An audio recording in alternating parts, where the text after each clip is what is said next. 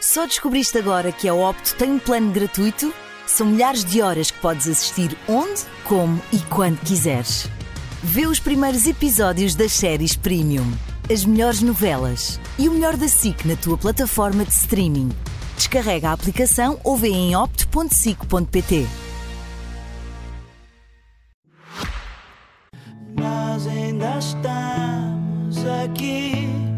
tarde, Sr. Luís Montenegro. Muito obrigado por nos receber.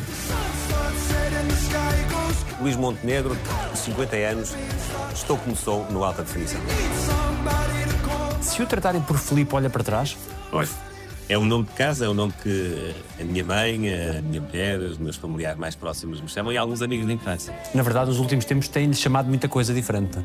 É verdade, é difícil ouvir, mas eh, faz parte aqui da dinâmica desta vida, desta exposição. Estamos a ser eh, permanentemente escrutinados, observados, em que as pessoas eh, emitem todo tipo de opinião sobre aquilo que nós fazemos, dizemos, pensamos, etc. Estou muito habituado a isso. Não quero dizer que seja completamente indiferente, acho que não há ninguém que seja.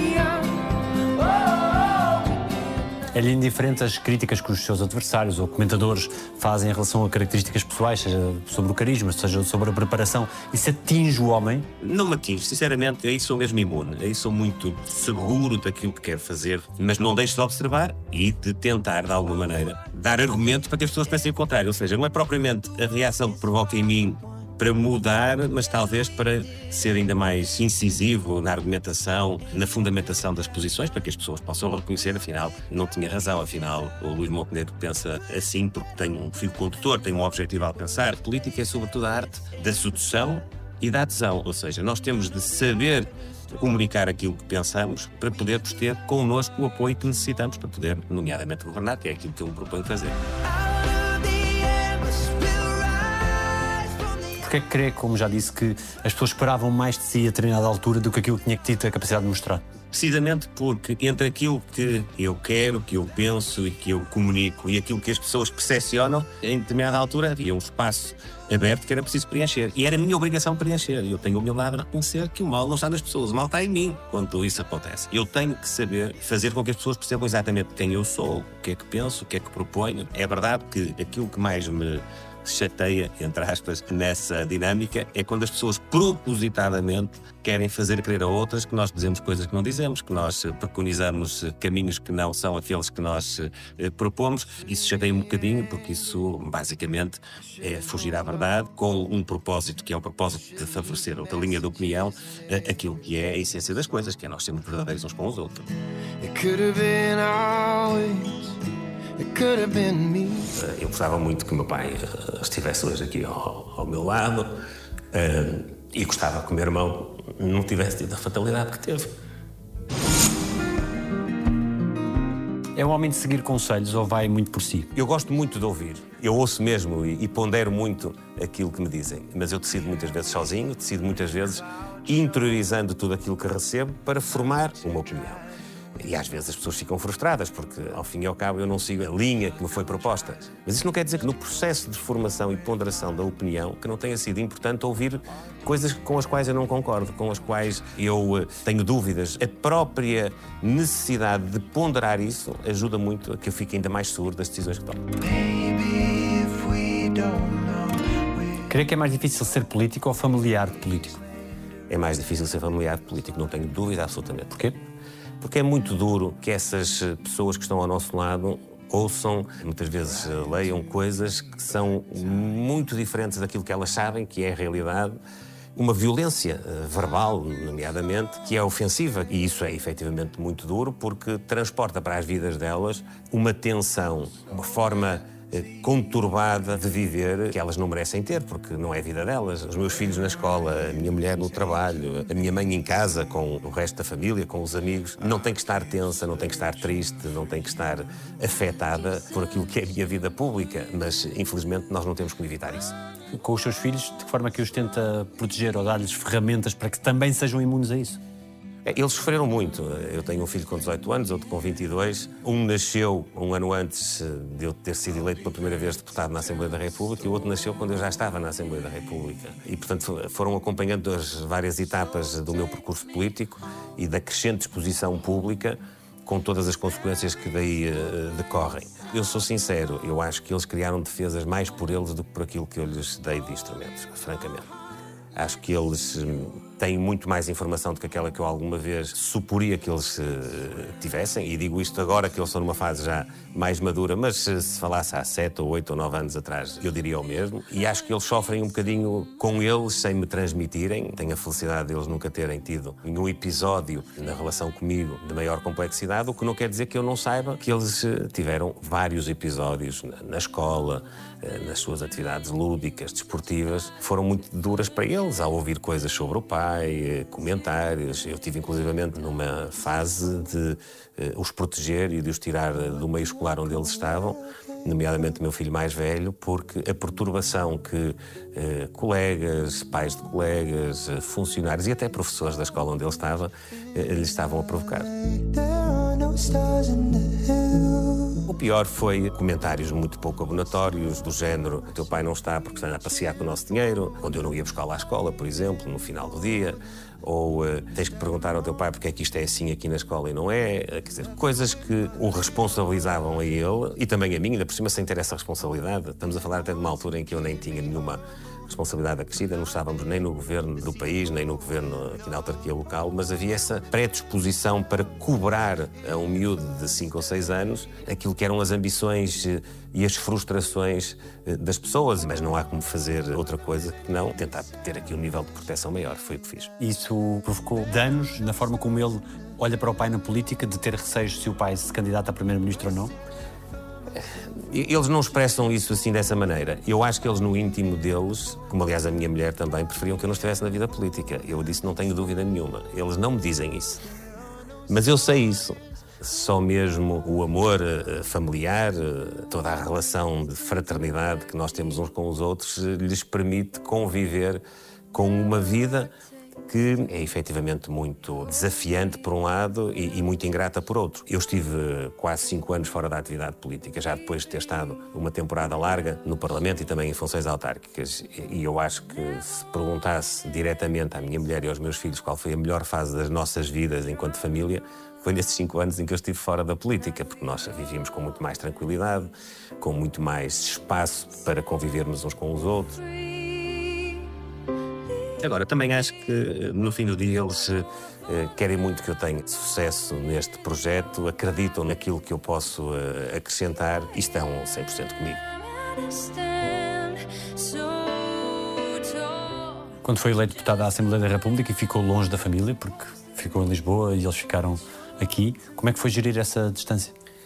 Foi muito duro, muito duro mesmo. A minha mulher fez um esforço enorme nos primeiros anos de vida dos nossos filhos porque eu passava metade da semana fora de casa, mas eh, era preciso conciliar o emprego dela com uh, todas as tarefas subjacentes ao período em que os meus filhos estavam fora da escola e que, portanto, tinham que fazer trabalhos de casa, mais as atividades complementares da escola e depois também cumprir as atividades letivas e, e os horários, etc. Uma das razões pelas quais acabámos por não mudar toda a vida familiar para Lisboa nessa altura foi porque o meu filho mais velho foi o primeiro neto dos meus pais e o primeiro neto dos meus sogros. A ajuda dos avós acabou por ser aqui determinante para poder complementar precisamente a minha ausência. Se nós nos tivéssemos deslocado todos para Lisboa, para além desta vida política e parlamentar ser muito imprevisível, nós perderíamos esse apoio de retaguarda que os avós eh, estavam a facultar. Mas foram períodos difíceis. Nós, na altura, vivíamos num apartamento, num terceiro andar sem elevador. Os carros ficavam na cave, portanto, onde era a garagem, e a minha mulher muitas vezes levava os meus filhos ao colo a quatro vãos de escadas até chegar a casa. Do ponto de vista mental, físico, emocional, era duro e era duro para mim estar a perceber isso à distância. Mesmo que às vezes eu não expressasse esse incómodo, eu sabia muito bem qual era a responsabilidade. A responsabilidade tinha a ver também com aquilo que eu estava a fazer. Isso custa, custa, custa muito. Eu diria que projetei um bocadinho aí também aquilo que já tinha acontecido quando da minha infância com a minha mãe. Nós vivíamos sempre em Espinho. Os meus pais trabalhavam no Porto, os dois, um em Vila Nova de Gaia, por acaso na televisão, na RTP, e a minha mãe na Administração Regional de Saúde do Porto. Eu também olho para a minha mãe sempre com essa imagem de dureza, não da distância do marido estar fora, como era o meu caso, mas de ter que ir trabalhar. Tinha três filhos e muitas vezes levantava-se às seis da manhã, fazia meia refeição para eu depois ao almoço completar a refeição para almoçar com o meu pai, que era aquilo que eu tinha como rotina ali nos 9, 10, 11 anos. E o esforço que ela fazia para conciliar a vida profissional dela a do meu pai, naturalmente, mas a educação dos filhos eh, é de facto um esforço notável. Este esforço que os pais fazem nesta fase da vida é uma coisa que a mim me toca muito. Em que momentos queria ter estado dos seus filhos e não esteve? Sobretudo, gostava muito nas festas escolares. Eu, ao fim de semana, tentava compensar, nomeadamente nas atividades desportivas. Eles praticaram sempre os dois desporto, como aliás eu também tinha feito. Foram momentos que eu adorei andar com eles. Nem sempre conseguia ir, mas quando conseguia andar com eles nos jogos que eles iam disputar, eh, etc. Mas quando haviam a festa dos pais eh, na escola, aqueles momentos pré-natal, pré-férias, uma ou outra atividade, eh, um ou outro momento de maior tensão, porque tinha havido um problema na escola qualquer que era preciso o pai ir lá no dia a seguir e eu não podia ir, não é? Portanto, isso marcou-os a eles seguramente e marcou-me também a mim, não é? Ser pai mudou o quê na sua vida? Mudou muito, mudou talvez o sentido da responsabilidade, isso acho que é o mais óbvio, mas sobretudo eh, todos os pais sentem isto, as nossas vidas ficam diferentes porque nós ganhamos um nível de afeto e de preocupação que são eh, muito grandes. Eu posso dizer, ainda hoje, aquilo que mais me assusta no meu dia a dia é quando vejo o número dos meus filhos no telemóvel a meio da manhã ou a meio da tarde. Bem, isso for à noite não é pior. E fico logo a pensar que aconteceu qualquer coisa, porque eu agora percorri o país, as regiões autónomas, as nossas comunidades na Europa, o que, para além de tudo aquilo que já é a dinâmica que eu tenho normal, ainda acrescentou aqui a ausência e olhar para o telefone e, e ver, mas porquê é que eles me estão a ligar? Porque já aconteceu uma outra vez. Eu uma vez estava em Lisboa, precisamente, numa reunião, e eu estava a falar, a falar mesmo, a intervir, e vi o número do meu filho e pedi licença e disse: Olha, peço muita desculpa, mas eu, eu tenho que atender porque o meu filho está-me a ligar e eu tenho que ver o que é que é. Atendi e ele tinha tido um acidente. Era, foi uma coisa sem grande importância, mas era um acidente, enfim, rodoviário e precisava de ajuda. E pronto, as pessoas estavam ali, eu à frente delas, eh, lá falei com ele dois minutos e depois prossegui. Consegui orientá-lo para ele se desenvencilhar e ele fez isso bem. Mas isto são momentos onde nós eh, dizemos a nós próprios onde é que eu estou, o que é que eu estou a fazer. Eu devia estar lá, eu queria estar lá, eu sinto que devia estar lá. E isso às vezes, eh, às vezes é duro de, de, de lidar. Alguma coisa que eles tenham dito que tenha sido especialmente marcante, que nunca tenha esquecido? O meu filho mais novo, quando eu me candidatei a primeira vez a presidente do PSD, na sequência do tal período em que eu tinha estado mais tempo recatado, fora da vida política, ele disse-me: Oh, oh pai, mas porquê é que vais fazer isso? Acabou por me dizer, sem ter dito com estas palavras, que preferia que eu não, não me metesse na, nesta vida outra vez. De que é que se orgulha mais neles? Eu orgulho muito da educação deles. Acho que eles uh, são muito educados, apreenderam os valores que nós lhes transmitimos e que vieram também dos nossos pais. Acho que eles são muito amigos um do outro. Embora tenham uma outra zona, algum conflito. Mas eu das coisas que mais uh, me agrada ver, acho que nem eles digo, também tenho um bocadinho esse defeito que uh, nem sempre expresso às pessoas que trabalham comigo e que vivem comigo os meus sentimentos e sobretudo os meus sentimentos positivos de apreço. Não é por não sentir, mas é uma questão de forma de ser. Mas eu tenho mesmo muito orgulho na amizade que os meus filhos têm, no amor que eles têm um pelo outro. O que é que fez questão de lhes contar do seu passado? Quase tudo. Nós temos dinâmicas eh, de vida diferentes, porque eu, apesar de ter vivido sempre aqui em Espinho, a verdade é que eu sou filho de um transmontano, meu pai era de uma aldeia que fica a 10 km de Bragança e de Espanha, e a minha mãe é da região do Douro. E, portanto, nós passávamos lá as férias, metade das férias de um lado, metade das férias do outro. Os meus filhos já não têm essa ligação. E eu tentei e tenho tentado, e pronto, com alguma alegria, acho que eles com o tempo foram adquirindo um bocadinho também isso que é saber onde é que nós vimos, quem é que nós somos, explicar-lhes as nossas raízes. Procura manter para eles vivos aqueles que já partiram? Sim, de alguma maneira, sim. Eu já perdi o meu pai, que morreu muito cedo, com 66 anos. Já perdi o meu irmão mais velho, que morreu ainda mais cedo, com 45, eh, e eles conviveram com um e com o outro. Eu confesso que nós não falamos muito disso, mais por minha responsabilidade. Gosto de, viver isso comigo, sou um bocadinho uh, solitário na partilha desses, desses sentimentos, e, e, são sentimentos muito fortes de perda, mas os meus filhos, nomeadamente o meu filho mais velho, ainda conviveu com o meu pai há alguns anos, o mais novo terá menos recordações, com, com o meu irmão já conviveram os dois, aliás, o meu irmão era padrinho do meu filho, meu filho mais novo, e eles sabem que eu sinto muito profundamente essas perdas e que há algumas alturas do ano onde eu gosto de, no fundo, de estar com eles, de, de recordar os tempos que, que, que, vivemos. Essas perdas deixam que vazio? É um, é um vazio. Falta-nos qualquer coisa. Uh, a nossa individualidade não está completa, não está preenchida. Uh, eu gostava muito que o meu pai estivesse hoje aqui ao, ao meu lado e gostava que o meu irmão não tivesse tido a fatalidade que teve. Já estava com a sua mãe nessa altura? Eles estavam na quinta eh, que nós temos no Douro. Um, pronto, e teve um ataque, um ataque súbito, uh, cuja intervenção para, para, para recuperação uh, demorou um bocadinho, não por, por nenhum tipo de, de falhanço enfim, do sistema de, de socorro, mas porque a quinta é isolada e, portanto, a acessibilidade não é fácil. Esse vazio não é colmatável de nenhuma forma? Não. Não, de maneira nenhuma.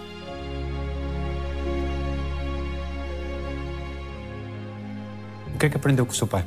Valores muito firmes de honestidade, de trabalho, de respeito pelos outros e depois também uma paixão que ele tinha pelo conhecimento, pela intervenção. Ele nunca foi político, mas ele gostava muito de eh, apreciar a vida social, económica, política também do país e, finalmente, um apego muito grande que ele tinha pelas suas raízes, pela sua terra, pela sua família e pelos seus amigos. E eu acho que herdei um bocadinho, acho que todos nós na família acabamos por herdar um bocadinho esse ponto. Ele eh, passava uma grande parte do dia e os fins de semana sempre à volta dos amigos, a conversar, era um conversador nato, mais do que eu. Nos convívios eh, gostava também de cozinhar e, aliás, mesmo em casa, não cozinhava muitas vezes, mas quando cozinhava, de facto, tinha ali um, um talento especial. Ele dizia muitas vezes que foi ele que ensinou a minha mãe a cozinhar e a minha mãe hoje cozinha muito bem e eu acabei por repetir isso porque, eh, apesar da minha sogra cozinhar muito bem, a verdade é que eu ensinei muitas coisas à minha mulher que ela não sabia e acho que ambas agora se vão uh, conseguindo desenvencilhar dos desafios da cozinha. Seu pai poderia pressupor que o filho estaria hoje a disputar o cargo de Primeiro-Ministro? Talvez. A primeira vez que eu tive um cargo político foi com 20 anos, fui uh, numa lista uh, e fui eleito para a Assembleia Municipal. Ele ficou um bocadinho chateado comigo porque ele acabou por saber, por uma terceira pessoa, que eu estava recrutado para esse desafio porque eu não tinha partilhado, não tinha acontecido, a fruta ali de algumas vicissitudes do processo. A partir daí ele acompanhou-me sempre, nunca me tentou influenciar grande coisa, sinceramente, mas gostava de me avaliar e muitas vezes quando ele me via nos debates, quando eu ia à televisão, e depois quando estava com ele, fazia um juízo crítico, mas não no sentido que é curioso, porque ele até era muito firme nas suas ideias, mas nunca me tentou uh, conduzir uh, para um lado ou para o outro. Por isso simplesmente fazia uma avaliação. Em que momentos mais pensa nele? Talvez nas dificuldades, talvez naqueles dias mais difíceis, naqueles dias eh, em que a frustração é maior, em que eu tenho a sensação de não ter sido tão eficiente como podia ser, ou então que estou a ser injustiçado, e as duas coisas acontecem com frequência.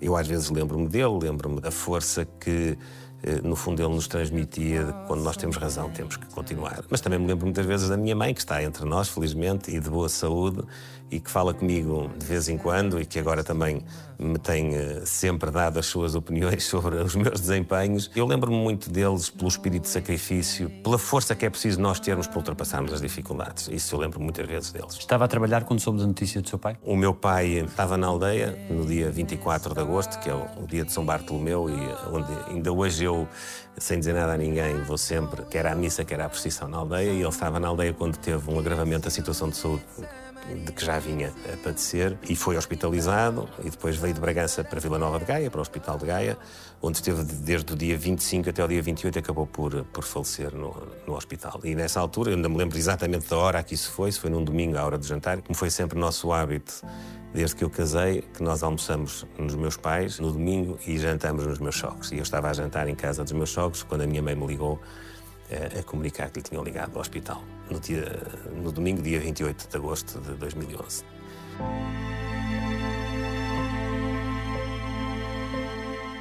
E foi também à mesa, infelizmente, que eu soube, não da morte do meu irmão, mas do, do problema que o tinha atingido. E, e, e falei com a minha mãe, numa segunda-feira, dia 24 de abril de 2017, e eu estava a começar a almoçar quando a minha mãe me ligou a, a relatar o que estava a acontecer, mas ainda cheia de esperança de que a situação podia, podia reverter-se, mas eu tive um, um, instinto imediato de que isso já não ia acontecer e, eh, e, e pronto, e pus-me no carro, fui buscar a minha irmã e a minha mulher e fomos para, para a quinta. Ficou alguma coisa por dizer, algum deles? Ah, muita coisa, muita coisa. Seguramente muita coisa. É um homem de fé. Sou. Acredita que há mais qualquer coisa? Acredito e acredito na força que a fé, que me foi também transmitida do ponto de vista familiar, é importante para nos segurar naquilo que nós temos de fazer. Eu sei que eu não expresso muito este meu lado, mas eu tenho essa convicção interna. Os meus filhos, minha mulher, minha mãe, minha irmã, os meus amigos são, são sempre mais importante, sempre em qualquer, em qualquer circunstância.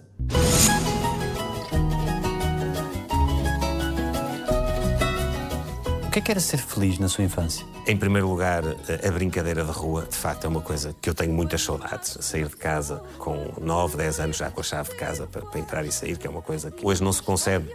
É uma criança dessa idade, ir para a escola a pé, regressar, sair para ir jogar futebol para a rua, fazer aqueles jogos, as escondidas e por aí fora. Muitas vezes à noite, estar à espera que a minha mãe me viesse chamar.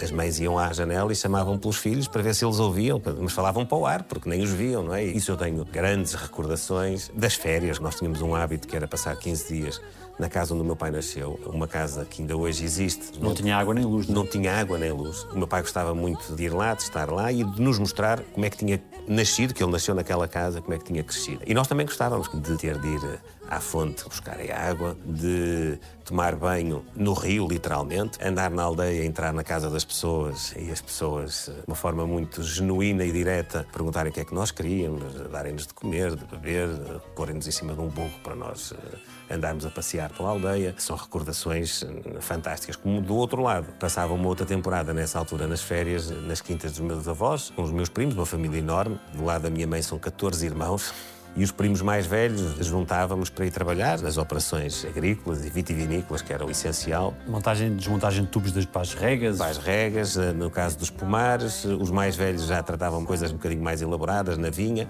Depois na Vindima trabalhávamos todos, mas sobretudo juntávamos e tínhamos uma rotina diária que começava às 5 da manhã e acabava às 8 ou 9 da noite, sempre ininterrupta. Tinha a parte do trabalho, entre as 6 e a 1 da tarde, e a parte do lazer, daí até a hora de jantar. Teve aí uma pega com o seu avô por causa de um pagamento de 10 escudos, não é? É verdade, o meu avô pagava 50 escudos por hora às pessoas que trabalhavam com ele e depois pagava 20 escudos aos meus primos mais velhos e a mim pagavam 10. E eu achei que aquilo era injusto porque o meu nível de produtividade era igual ao dos meus primos e, portanto, eu reivindiquei esse valor que ele acabou por me pagar e que eu atento o rigor dele e ele era mesmo muito, muito meticuloso. Eu acho que ele é capaz de nunca ter pago a diferença entre os 10 e os 20. Acho que foi meu pai que lhe acabou por dizer que eu depois acerto quando eu consigo.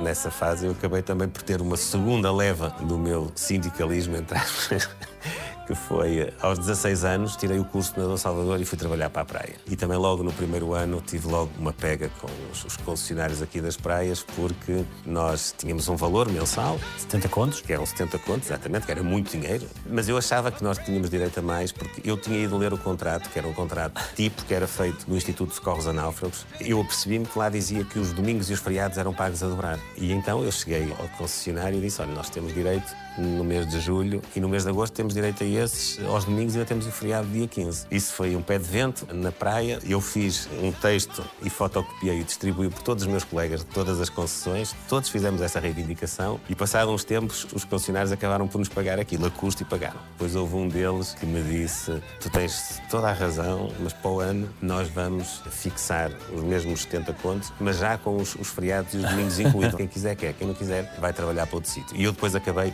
passado um ano, por ir trabalhar aqui para umas praias vizinhas no Conselho de Gaia, onde ganhávamos mais. Ser nadador de Salvador com 16 anos dava que tipo de liberdade? Permitia-me estar a fazer duas coisas impecáveis, que era estar na praia, conviver com os meus amigos, porque a praia onde eu trabalhava, sobretudo as duas primeiras eram as praias que eu frequentava, estar com as pessoas de que gostava e ainda ganhava dinheiro por isso. Claro que eu tinha que cumprir com as obrigações, é, é óbvio. Confirma-se que as miúdas tinham um certo apelo pelos nadadores salvadores ou não? Sim, de uma maneira geral, sim. Era uma atividade que permitia pronto, contactos e o facto de Dona Salvador estar sempre na praia, portanto também ajudava isso. Não? é? Nunca nenhuma miúda pediu para ser socorrida em terra. Houve vários episódios de socorro em terra e no mar. Salvou gente.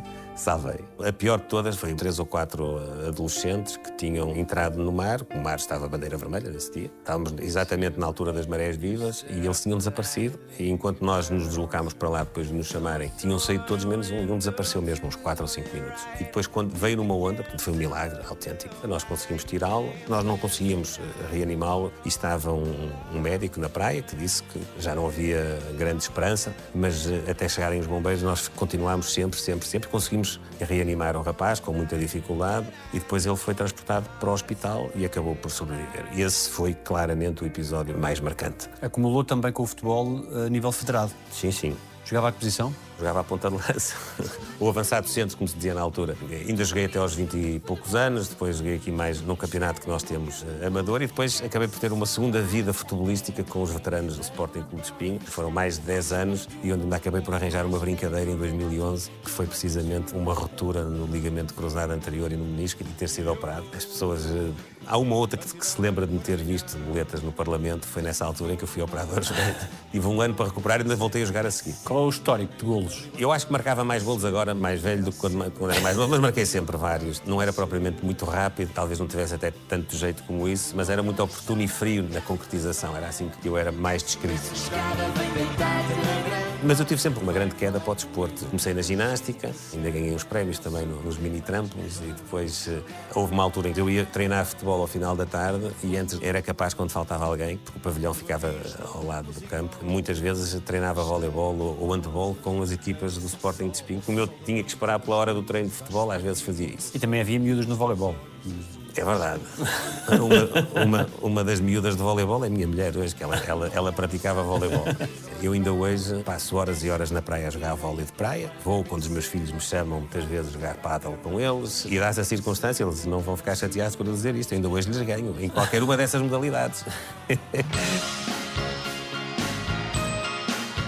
Nessa altura em que praticava desporto, ainda era o ervilha? Sim, talvez. Isso foi uma alcunha muito forte aqui na Terra. Eu também estudei nas duas escolas secundárias, estudei primeiro na escola industrial e depois tive que mudar para o liceu e, portanto, eu estudei nas duas grandes escolas da Terra e numa altura de adolescente a alcunha uh, espalhou-se, generalizou-se. E irritava a alcunha? Não, não por aí além. Depois Mas ali também naquela... não entusiasmava muito. Também não. não. Sobretudo, quando eu tive esta incursão mais na vida política, pública e autárquica, o Luís Montenegro começou por se afirmar mais e acabou por consumir essa, essa alcunha. Chegar aos 50 anos suscitou balanços de vida? Ainda não.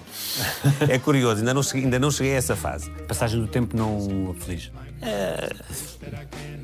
Não vou dizer que não aflige.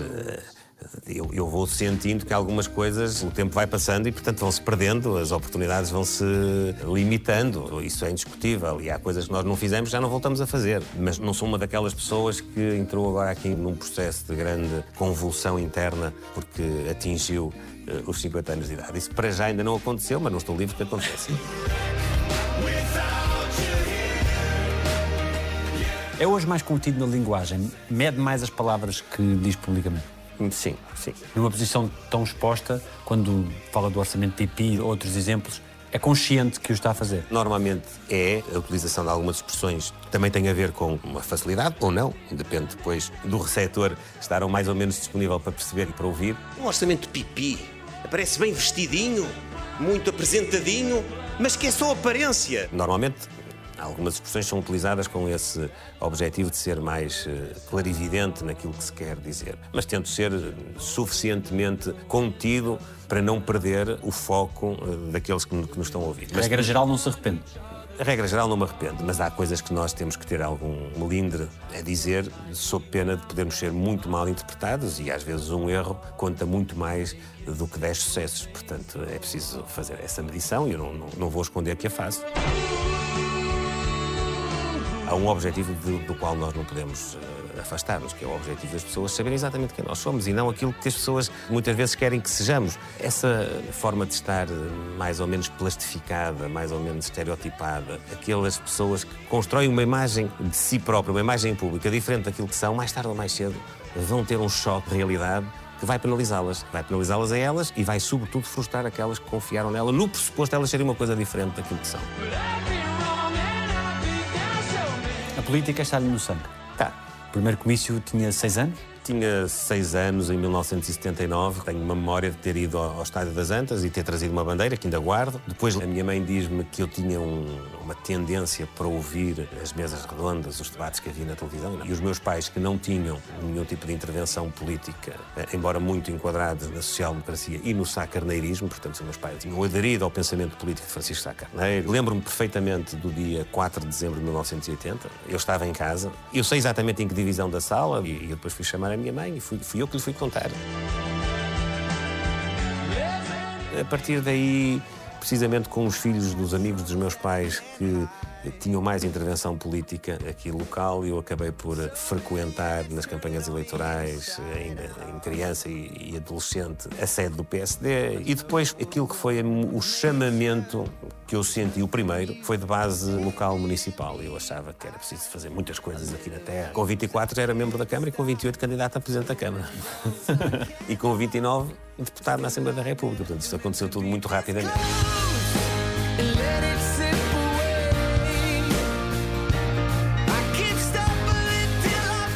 Tem certamente ideia da opinião que muitos têm da classe política em Portugal. É possível combater essa descrença que há sobre os titulares de cargos públicos políticos? É cada vez mais difícil, porque a nossa democracia vai agora fazer 50 anos no 25 de Abril. O salto qualitativo que o país deu é gigante entre 1974 e 2024, mas eh, a consolidação democrática fez com que os cidadãos criassem muitas expectativas para aquilo que são os resultados da intervenção dos poderes públicos e muitas dessas expectativas têm saído frustradas. E em particular, nos últimos 20 anos, o país tem tido uma oscilação muito grande entre os momentos de maior dificuldade, o início da recuperação e depois momentos outra vez de grande dificuldade. E portanto as pessoas quando começam a não concluir que a sua participação, a confiança que endossam a quem escolhem no momento do voto, não se traduz na melhoria da sua condição, começam a ficar menos crentes e portanto a perder o interesse na participação. Isso é altamente perigoso. Porquê? Porque quanto menos pessoas participarem, menos pessoas vão decidir o futuro e sendo que num universo mais limitado às vezes alguns fenómenos mais radicais, eh, até de contestação, acabam por ter uma valoração que no contexto social não existe, mas no contexto daqueles que participam pode ser relevante. Imensos casos que existem e a crença que eles são todos iguais. Piora a situação, agrava ainda mais a situação. E para alguém que, que sabe que a política é assim, o que é que motiva ainda assim ir para essa arena? Motiva porque nós temos mesmo de combater isso nós temos mesmo de contribuir para resolver os problemas das pessoas. Porque se nós não o fizermos, vai estar cá alguém para o fazer por nós. E aí nós temos de estar muito tranquilos para poder sair relativamente àquilo que os outros podem fazer. Se nós acharmos que temos mais capacidade, que temos mais condições para o fazer, acho que não devemos eh, virar as costas. Acho que a política é mesmo nobre nesse sentido. Os políticos são pessoas iguais às outras. São pessoas com as mesmas qualidades, com os mesmos defeitos, com as mesmas vivências, mas que se disponibilizam para poder cuidar daquilo que é de todos. E isso tem que ser realçado. Eu acho que é preciso valorizarmos a classe política e os políticos. E não estou a pensar em mim, porque eu estou muito bem comigo, tenho uma vida feliz na política e fora da política. Não tenho esse problema. Mas a mim preocupa-me muito que nos próximos anos o nível de recrutamento de pessoas de qualidade para a vida política vá afunilando e vai sendo cada vez mais difícil, porque isso tem como consequência a desqualificação dos quadros políticos e, por via disso, também a incapacidade de resolver os problemas essenciais do país e da vida das pessoas. E porque a luta política também extravasa para o lado pessoal, extravasa para o comportamento, etc. O político tem que necessariamente diariamente escrutinar-se a si próprio. Isso, em muitas pessoas, apesar de sentirem o apelo, apesar de sentirem o chamamento para, depois no jogo de ponderação entre o que vale a pena e o que não vale a pena, há muitas pessoas que não estão para abdicar da tranquilidade das suas vidas pessoais, das suas vidas familiares, das suas vidas profissionais, para uma atividade que tem um grau de exposição e muitas vezes de injustiça elevado. Quando a sua casa de espinho, esta casa em que estamos, passa a ser um tema, isso obriga-o a quê? É uma das tais circunstâncias em que nós sentimos se vale ou não vale a pena, porque nós estamos a falar do quê? Estamos a falar eh, do direito que qualquer pessoa tem a poder utilizar os rendimentos do seu trabalho para construir uma casa para si, para a sua família para os seus amigos. É isso que esta casa significa, nem mais nem menos, nas exatas circunstâncias de todos os demais cidadãos. Mas o mediatismo que é dado a esse processo faz com que as pessoas criem níveis de interpretação que são completamente desprovidos de fundamento, etc., e depois expõem-nos a nós e às nossas famílias de uma maneira que é absolutamente demolidora do ponto de vista eh, da tranquilidade. Eu estou muito tranquilo, mas sei muito bem que isso causa eh, um sofrimento grande à minha família e aos meus amigos. Sente que fez alguma coisa que suscita dúvidas? Nenhuma. À noite, dorme com o telefone desligado ou está sempre alerta porque não se sabe as manchetes do dia seguinte? Não estou alerta, mas também não desligo o telefone. Eu durmo mesmo muito bem. Não tomo nada para dormir, durmo com muita tranquilidade. Estou sempre muito seguro daquilo que estou a fazer. Portanto, não tenho nenhuma perturbação. Se isto significa não tenho preocupações, tenho. Tenho preocupações, mas aquele espaço de descanso eu tenho preservado, o que não quer dizer que não esteja com o nível de exigência alto que tenho e de responsabilidade, que é enorme. É uma responsabilidade mesmo muitíssimo grande sobre os meus ombros, que eu sinto. E há até quem diga que nestes últimos tempos eu ando assim um bocadinho mais contido, talvez pelo peso da responsabilidade. E eu tenho respondido a quem me diz isso que, se assim é, acho isso perfeitamente normal, porque a responsabilidade é mesmo enorme.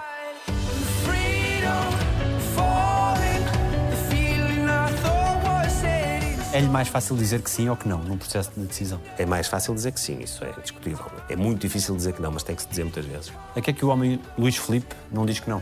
Eu nunca digo que não à minha família e aos meus amigos. Isso nunca digo que não em nenhuma circunstância. Se lembra da sua mãe atende sempre? Sempre, a menos que esteja a meio de uma intervenção ou uma coisa do género, e depois tento naturalmente retomá-la. Nós uh, não falamos todos os dias, mas uh, falamos com frequência. Embora nós não falamos sobre aquilo que eu estou a fazer, falamos mesmo só de, dos aspectos pessoais, normalmente. Depois, eventualmente, ou ela me manda uma mensagem quando vê qualquer coisa ou quando ouve, ou então ao domingo, quando almoçamos, aí sim podemos trocar impressões sobre a situação. Porquê é que é uma mulher especial?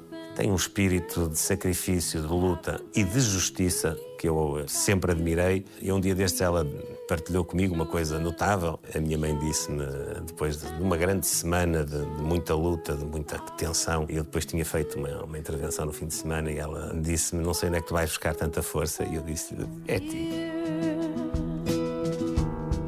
Não tens que consiga alcançar, seja digno dele, que faça as coisas com ética, não se deixe manobrar por ninguém, etc. É o que eu desejo. Uma mulher com uma carreira profissional, com um percurso profissional, com três filhos, a levantar-se às seis da manhã para cozinhar uma parte da, da, da refeição, a ir trabalhar, a vir à, à, à, tarde, ainda fazer o jantar, ainda tratar dos filhos, de toda a dinâmica uh, familiar, ano após ano, com cada vez mais, mais exigência. E fazer sempre isso com, com um espírito de justiça, não tratando ninguém mal, não querendo passar por cima de ninguém, não desrespeitando ninguém, colocando-nos sempre também no lugar do outro uh, e também reclamando justiça para nós próprios, isso também faz parte. A vida da minha família não foi fácil, apesar de nós não passarmos dificuldades Nunca tivemos recursos ilimitados, não havia dinheiro para tudo, havia que escolher prioridades. Minha mãe muitas vezes dizia, e é verdade, que não gastava dinheiro com ela e com as coisas dela para poder dar aos filhos. E o meu pai, que tinha um pensamento mais fixo, menos suscetível de ser influenciado, muito curiosamente, nas decisões mais importantes, acabou sempre por tomá-las em família. É? O que era uma coisa que eu também admirei sempre muito e que eu fui, de, alguma maneira, usufrutuário, porque a minha mãe trabalhava no Porto, o meu pai trabalhava em, em Vila Nova de Gaia. Os meus irmãos estudavam em Gaia e o único que tinha vida em Espinho era eu de manhã à noite. Tinha escola, tinha o futebol. E o meu pai, numa ocasião, comprou um terreno para construir a nossa casa de família. A casa em que vivíamos era uma casa arrendada. E quando foi para dar o passe para construir a casa, eu disse que não ia morar para Gaia. E expliquei porquê e tentei explicar. E o meu pai acabou por vender o terreno. E não construiu a casa e nós ficámos aqui. E ele continuou a viver na mesma casa arrendada, de que depois saíram já na altura em que eu casei, mais tarde, porque a senhoria quis vender aquela propriedade e, portanto, indemnizou-os. Os meus pais acabaram por depois comprar um apartamento. Portanto, conseguiu convencer a família toda a não sair? Por minha causa.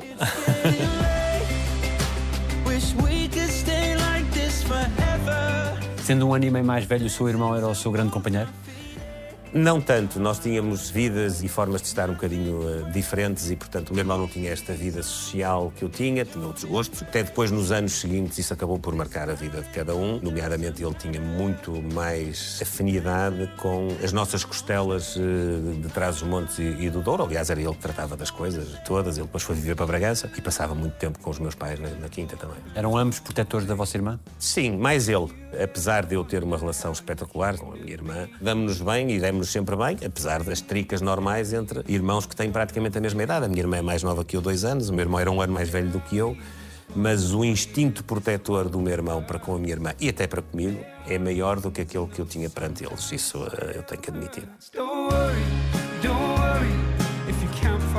O que é que o fascinou na jovem com quem começou a namorar com 18 anos e com quem casou? Por um lado, a alegria, tinha forma também genuína, muito amiga. Mais do que namorados, nós fomos muito tempo amigos. Mas uh, talvez aquilo que mais me fascinou foi uh, a solidariedade, a entreajuda que sempre senti por parte da minha mulher, quando éramos namorados e agora quando uh, constituímos o nosso matrimónio.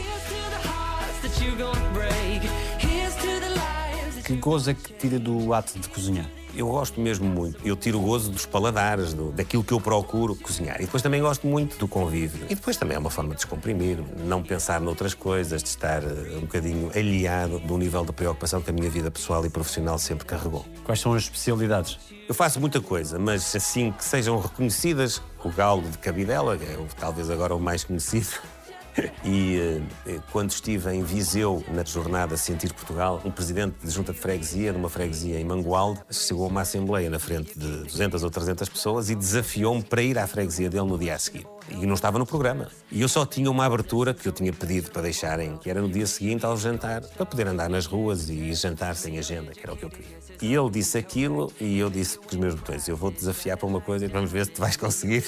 então pedi o número de telefone do rapaz e liguei-lhe e disse: Olha, eu amanhã não tenho jantar. Você quer que eu vá à sua freguesia? Eu vou. Então você vai arranjar um galo e eu vou fazer uma cabidela para si, para a sua equipa, vamos sete ou oito pessoas. E ele disse que sim. A meio do dia seguinte, já estavam 30 e tal pessoas, foram quatro galos, e eu tive que fazer um panelão como nunca tinha feito, quer da canja, quer do rosto de cabidela. E pronto, e aquilo como era acompanhado pela comunicação social acabou depois por ser muito mais eh, difundido. Eu gosto muito de fazer também uma sopa de peixe, que toda a gente diz e eu reconheço que é um bocadinho diferente do normal. Gosto, sobretudo, de cozinha é tradicional e invento muitas coisas. Por exemplo, cozinhei uma vez uma lampreia à bordaleza e um arroz de lampreia. Pela primeira vez. Era uma coisa que eu já tinha visto meu pai cozinhar em miúdo e eu gosto muito de lampreia, que é uma coisa que é um bocadinho controversa. Há quem nem sequer consiga olhar para a lampreia. E eu decidi arriscar fazer, e há quem diga que foi das melhores que comeu na vida pessoas que são apreciadoras. Mas eu depois também tenho outro lado que as pessoas desconhecem meu. Eu sou muito poupado em tudo. E foi uma coisa que eu herdei do meu avô materno e da minha mãe. Poupado de forreta mesmo? Os meus filhos dizem que sim. Eu acho que não. Não sou tanto. Mas sou poupado no sentido em que não, não gosto de esbanjar. Não gosto de deitar coisas fora, incluindo comida. É das coisas que mais me custa é estragar alimentos. E eu aproveito tudo o que é os restos, não é? Para, se, se nós comermos aqui um, imagina, um robalo e sobrar um bocadinho de robalo, eu vou arranjá-lo e amanhã faço uma omelete com por hipótese, não é? Uma vez fiz bacalhau à brás de uma forma assim mais rápida, não é? Utilizando aquela batata frita, palha para não dar tanto trabalho. E eu agora, sei lá, se sobrar um bocadinho de alheira ou um bocadinho, sou capaz de fazer um brás de alheira ou um brás de, de qualquer coisa, de camarão. Ou seja, eu faço algumas coisas que não estão nos livros propriamente ditos, mas também não é nada elaborado. E essas coligações de sabores são mais difíceis do que as coligações na política? Não, são mais fáceis. Estas são mais fáceis porque somos nós que conduzimos a operação do princípio até ao fim. Nas comunicações políticas é preciso mais alguns equilíbrios. Embora eu deva dizer que eu tenho um bom espírito coligacionista. Não devo ser juiz em causa própria, mas eu consigo criar bases de entendimento, de agregação com outras forças políticas e, partidárias. Em particular, eu fui líder parlamentar num período dificílimo da nossa vida coletiva e governativa, de 2011 a 2015, numa coligação com o CDS-PP, que, como é público e notório, esteve a um milímetro de se quebrar em 2013, mas nós fomos a única coligação formal, desde o 25 de Abril, que durou os quatro anos da legislatura. E nós, muitas vezes, tivemos de nos conformar em assuntos onde era quase impossível. Portanto, onde é que está a base disto? Eu acho que está numa característica que eu prezo muito e que presida quase tudo que eu faço na vida. Ou diria mesmo tudo. Eu gosto mesmo de me colocar na posição do outro, daquele que eu tenho pela frente. Isso facilita muito, porque eu, se me colocar na posição de alguém que é dirigente do CDS ou de alguém que é dirigente de outra instituição, eu sou capaz de fazer um esforço e conseguir compreender qual é o ponto de vista que está a ser defendido. Isso facilita para saber qual é o limite de articulação que é possível, porque há depois limites que não são possíveis. Se nós tivermos duas posições completamente antagónicas, não há milagres. O que é que o tira do sério? O que é que o irrita? A desonestidade. Eu costumo dizer muitas vezes que não é desonesto só aquele que utiliza os recursos dos outros, nomeadamente financeiros. Isso é muito mau na nossa sociedade e na nossa sociedade tem mesmo que erradicar a corrupção, mas a desonestidade intelectual. As pessoas que utilizam a palavra, utilizam a escrita para fazer coisas ao contrário daquilo que sabem que é, eh, isso irrita-me um bocadinho. O que é que o diverte? Como é que passa o tempo quando não está na política? Agora vejo muitas séries, por acaso. Tenho um problema, é que agora só vejo minisséries, porque quando vejo que são muitos episódios, depois aquilo acaba por me roubar tempo, porque aquilo é feito com alguma ciência, percebe-se, de, de, ter o espectador sempre preso e à procura mais um episódio, mais um episódio, porque tento ver coisas mais rápidas, ou minisséries, ou documentários. Olha, ainda ontem vi um documentário sobre a Margaret Thatcher. O que é que gosta de ler? Eu normalmente leio uh, ou biografias ou coisas um bocadinho mais politizadas, é verdade. Quando era adolescente e, pronto, e mais novo, lia mais romances do que agora. E música, agrada-lhe? Agrada, agrada muito, por exemplo. Eu não disse a ninguém, nem publicitei, mas fui para o meio do povo. Aliás, as pessoas ficaram muito admiradas de me ver lá no meio. Fui ver um dos concertos, que os quatro, salvo ver que eles deram os Coldplay, foi uma coisa espetacular. Já tinha de ver os YouTube. Gosto de ir assim completamente incógnito, sem dizer nada a ninguém. E são, uh, por exemplo, essas duas, duas bandas que gosto muito. Ainda sabe os sonhos de menino de cor? Mais ou menos, sim. Acho que sim. Se começasse, era capaz. Mas é melhor não. Mas... Não, não vou pedir, não vou pedir. Criança que fui e homem que sou e nada mudou. Tem redes sociais? Tenho agora, sobretudo, as oficiais. Eu não sou um homem das redes sociais no sentido em que eu ainda sou de uma geração onde isso não foi preponderante. Muitos dos meus amigos da minha idade já têm mais apego com isso. Não é que eu, que eu eu não desvalorizo. As redes sociais são muito importantes para, de uma forma mais direta, muitas vezes mais eficaz também, transmitir a nossa forma de ser, a nossa forma de estar e também o nosso pensamento. Só que eu não troco nenhuma rede social por um amigo físico, não troco nenhuma rede social por um convívio familiar. Uma das coisas que mais me incomodou na vida foi algumas pessoas falarem comigo dos chamados amigos do Facebook como se fossem o mais importante da vida dessas pessoas. E eu questionava, mas como é que isto é possível? Os meus amigos são aqueles que eu conheço, com os quais partilho vivências, experiências. Isso é uma coisa que a mim me tem muitas vezes suscitado várias interrogações. Eu não sou mangas de alpaca, não estou aqui a dizer, é pá, mas que retrógrado. Não, há uma realidade nova e as pessoas que a vivem têm um contexto. E eu respeito isso e até gosto de compreender isso. Mas confesso que a mim me faz confusão. Também recebe vídeos de palhaçada e paródias e também manda ou não, com os seus amigos? Ah, sim, e partilho coisas e, e memes e essas coisas todas. Isso eu faço exatamente o que os outros fazem, não é? Isso também eu sou igual aos outros, não é? Como é que um ex-futebolista lidou com o Maradona? Palavras trocou com ele? Foi das melhores experiências que tive, porque ele era muito bem disposto. Eu fiquei completamente rendido, porque ele era o meu ídolo enquanto jogador. E depois eu gostei muito da personalidade dele. estive com ele meio dúzia de horas, num convívio e depois num jantar. Ele contou várias histórias e depois cantou ele próprio uma música, que é uma música que os argentinos cantam, a idolatrá-lo. E eu ainda hoje sou capaz de cantar o refrão com ele, só de o pensar uh, e, e, de o ver à minha frente, o entusiasmo dele a falar da vida dele. Talvez o que mais me tenha impressionado foi a forma como ele falava da família e, e também dos impactos que a vida dele tinha tido nos filhos. Foi uma coisa que eu retive. Faria coisas de que não gosta para conseguir votos? Para ser 100% honesto, Posso fazer algumas coisas que gosto menos, agora que não gosto, de violentar-me, isso não sou capaz. Mas sou capaz de ter alguns cuidados numa ou noutra expressão para não ferir suscetibilidades, isso sim. É preciso ter algum estofo para os roteiros de carne assada e das selfies e tudo isso? Eu isso gosto muito. Não faço esforço nenhum. Tudo o que seja andar pela rua com jornadas de convívio, de interação direta, eu isso faço com muita naturalidade. Eu faço isso sem nenhum problema. Às vezes, em sacrifício de programas que têm horas marcadas e isso, isso às vezes é mais problemático. Mas faço isso sem nenhum problema.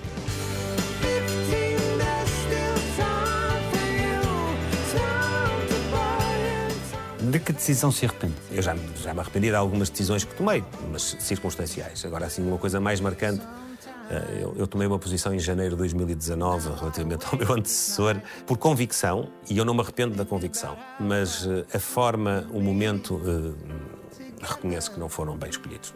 Qual pensa que vai ser o seu papel na história do país?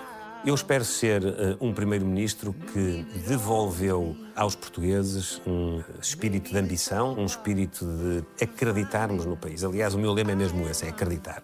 Eu faz-me muita confusão a ideia de que os filhos de Portugal, para serem felizes, tenham de sair de cá e que estejamos a perder tanta capacidade. Aquilo que eu gostava era que um dia se pudesse dizer, foi naquele tempo que os jovens ficaram em Portugal, regressaram a Portugal e ergueram um país próspero, um país justo. Um país que não está sempre de mão estendida à procura de um subsídio para se financiar naquilo que é mais básico. Esse país é um país pobre que eu não quero. E acho que Portugal tem mesmo capacidade para ser muito mais do que isso. Eu não estou com isto a menosprezar aqueles que estão hoje na vida ativa, em fase mais intermédia ou até avançada, e muito menos aqueles que já não estão na vida ativa, os nossos reformados e pensionistas. Mas até para esses, que são, no fundo, os pais e os avós dos jovens, eu acho que nós não podemos perdoar se falharmos o objetivo de ter esperança e de ter uma saída para os projetos de vida da nossa juventude em Portugal. Perdermos, como estamos a perder, 20 e tal mil jovens por ano para o estrangeiro, muitos deles qualificados, nos quais investimos nos nossos recursos. Eles investiram o seu esforço. É uma contradição que o meu tempo vai ter que quebrar. E eu acredito muito que sou capaz disso.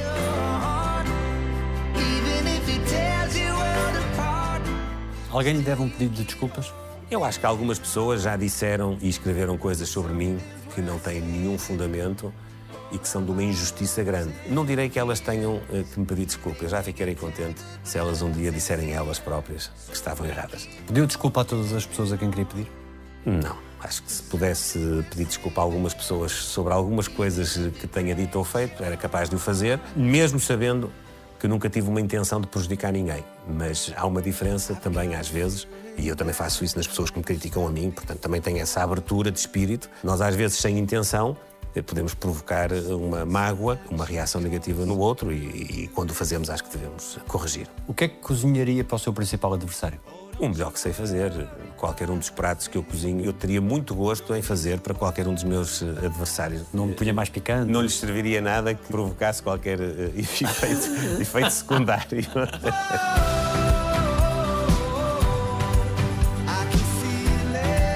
No dia 10 de março vai escrever dois discursos.